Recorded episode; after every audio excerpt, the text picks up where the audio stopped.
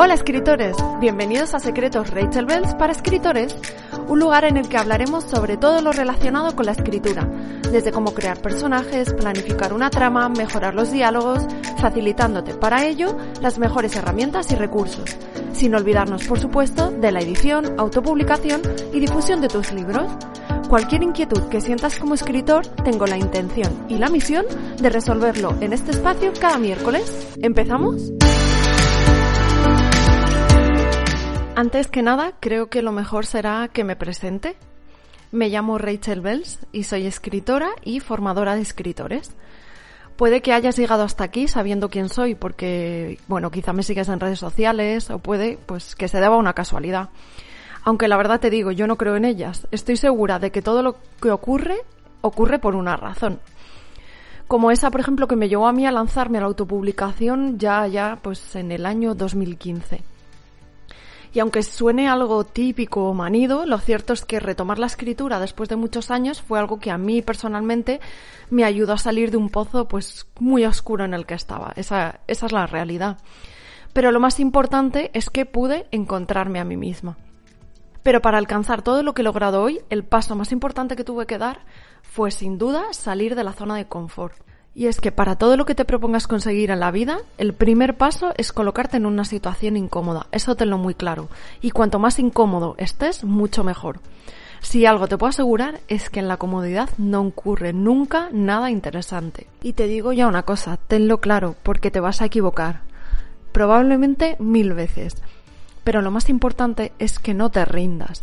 Pase lo que pase. Y te lo digo yo que he pensado en abandonar más veces de las que la verdad me gustaría admitir. Pero al final del día me doy cuenta de que esto es lo que más me hace feliz y que en realidad si fuera fácil cualquiera sería escritor. Y además, ¿qué tendría entonces de divertido? No sé a ti, pero a mí me gustan los retos, hacen que que pues no sé, me retarme a mí misma pues consiga una mejor versión de mí misma, ¿no? Así que al final yo veo siempre la parte lúdica de todo y de en cierta manera lo veo hasta divertido. Evidentemente no todo el mundo sirve para esto, y no me refiero a que tengan o no el talento, sino a que no todos están dispuestos a sacrificarse para conseguirlo. Sin embargo, hay que tener algo claro. El paradigma ha cambiado. Y gracias a plataformas como Amazon y las redes sociales, yo hoy, por ejemplo, puedo decir que vivo de escribir. Pero igual que yo, tú también puedes. Si nos remontamos apenas, yo que sé, unos 15 o 20 años atrás, a ver, la cosa sería más complicada. Y nuestra única opción sería, pues, el que enviar manuscritos editoriales y esperar sentados una respuesta positiva, que sería lo suyo, y que además en la mayoría de los casos, pues, oye, ni llegaría.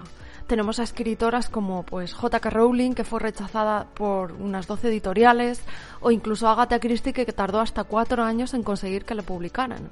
Y estos son solo por nombrar unos pocos. Pero ¿cuántos creéis, cuántos escritores creéis hay, hay fuera que, están en esta situación? bueno, en esta situación actual porque quieren, porque de esto vamos a hablar ahora, pero hace 15 o 20 años, ¿cuántos escritores creéis que se habrán quedado por, por, el camino? Y buenísimo, simplemente porque muchas editoriales o una editorial no quiso apostar por ellos. Y es que te aseguro que yo no sería escritora si la cosa fuera como, pues eso, como hace 20 años. Al menos seguro que no podría vivir de ello. Principalmente porque no dependería de mí. Sin embargo, ahora sí. Ese poder ha cambiado y está en nuestras manos, tanto en las tuyas como en las mías. Otra cosa que estoy acostumbrada a ver y que, bueno, es interesante mencionarlo, es a muchos escritores contrarios a este nuevo paradigma como si, como si esto se tratara de una nueva religión y ellos se posicionaran como no creyentes, cuando lo más curioso es que ellos son los que se aferran más a la fe que a los que decidimos autopublicarnos. La verdad que es toda una ironía. Y es que este tipo de escritores continúan estancados en el pasado, porque ellos solo quieren escribir y que la editorial se ocupe de todo. Ni se les pasa por la cabeza la autoedición. Y me parece bien, oye, que yo respeto todas las opiniones. Bien es cierto que veo complicado que puedan vivir en, en este caso de sus libros. La realidad está ahí, y negarse no solo a verla, sino también a aceptarla, es como que, yo qué sé, qué decir, como pescar con las manos existiendo cañas para ello. Porque, mira, mientras ellos se pelean por coger un solo pez, el resto nos estamos haciendo con un buen banquete, con un buen banco de peces. Y es que digo yo, a ver, si existe una herramienta que va a ayudarte, ¿por qué no utilizarla? Y mira, igual ahora tú me dirás, pero es que existen autores que están con editoriales y les va genial. Esos que digamos, pues digamos la verdad, son como a lo que aspiramos todos, ¿no? Eh, vale, sí, es cierto, pero sabes que un alto porcentaje de ellos comenzaron autopublicándose. Porque claro, cuando hablo de editorial y nos referimos a esto son a las editoriales grandes, a las importantes, ¿no? Y pues mira, autopublicándose comenzaron Elizabeth Benavent, Blue Jeans, Javier Cordura, mm, todos estos autores eh, que ahora mismo están en, en los tops de ventas, para que veas, pues comenzaron autopublicándose. A ver, tengamos una cosa en cuenta. Las editoriales, las grandes, al fin y al cabo son empresas. Y yo las entiendo, publican lo que saben que les va a dar dinero es raro que en la actualidad una editorial publique a un escritor desconocido. ¿Te fijas qué es lo que publican? Pues mira, youtubers, instagramers, presentadores de televisión y sí, también mm, por muy triste que parezca y en última instancia al final pues están los escritores pero al final que son los que despuntaron en algún momento porque se autopublicaban o de algún modo han despuntado y les, ha ido bien y las editoriales se han fijado en ello. Esa finalmente es, es la, realidad nuestra. Mi consejo es que te lo ocurres mucho y un día, cuando menos te lo esperes, llegará el contrato editorial que tanto deseas. Hasta entonces, pues digamos que debes demostrarles lo que vales, porque la realidad es que existen ojeadores como en el fútbol. Y, bueno, pues y un día, pues a lo mejor pueden decidir apostar por ti.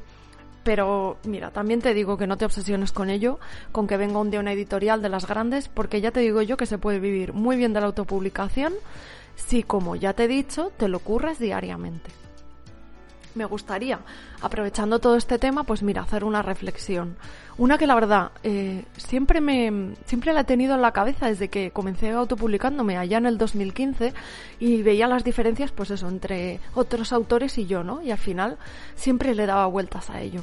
Y es que me resulta realmente curioso cómo nos empeñamos en que nos fiche una editorial esperando que tengan una fe ciega en nosotros cuando la mayoría sea, cuando la mayoría de las veces ni siquiera nosotros mismos somos capaces de apostar por, bueno, valga la redundancia, por nosotros mismos. Si fuera así, reconozcámoslo. No esperaría, no esperarías a que ninguna editorial, ya te lo digo yo, lo harías por tu propia cuenta.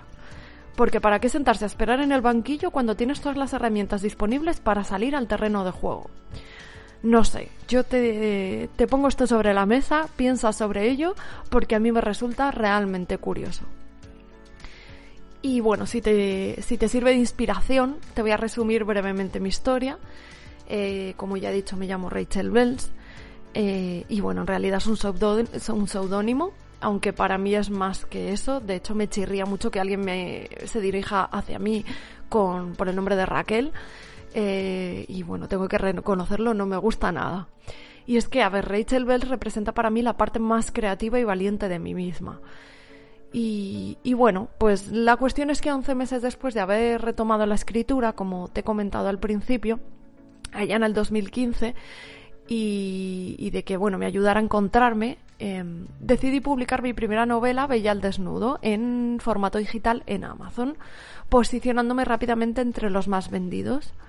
Tras este, digamos, relativo éxito, porque todo hay que cogerlo con pinzas, el caso es que después de ello y tras una campaña de crowdfunding eh, para sacar la primera tirada de esta novela, también fue una campaña exitosa, pero que llevó detrás, como todo lo que empecé a hacer desde ese momento hasta ahora, mucho curro, muchos errores y aciertos, pues después de eso y un año más tarde estaba dejando mi trabajo para vivir exclusivamente de la escritura gracias a la autopublicación y dándome además ganando mucho más dinero que, que cuando estaba eh, trabajando, estaba en un trabajo por cuenta, por cuenta ajena.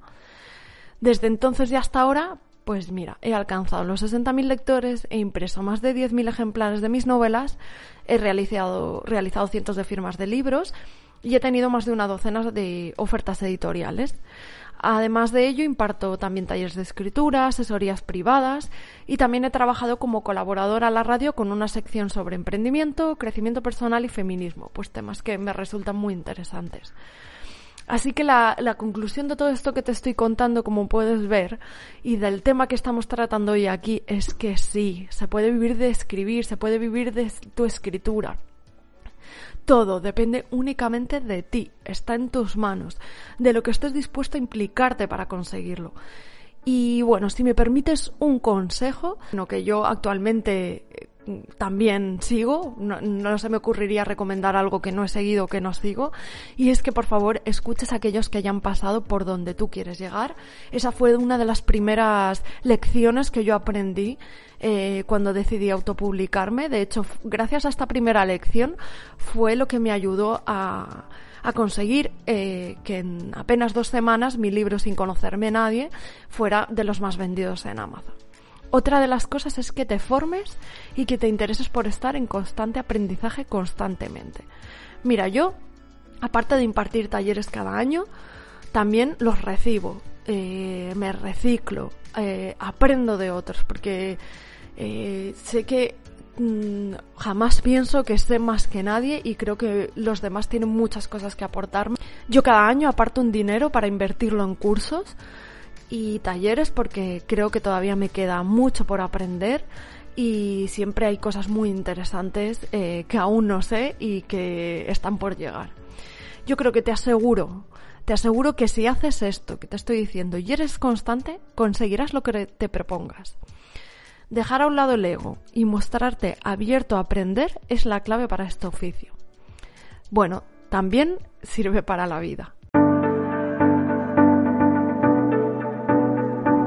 Si escuchas una voz dentro de ti que dice no puedes pintar, entonces pinta y la voz será silenciada. Vincent Van Gogh. Gracias por haberme acompañado, espero de verdad que te haya gustado lo que hemos hablado hoy.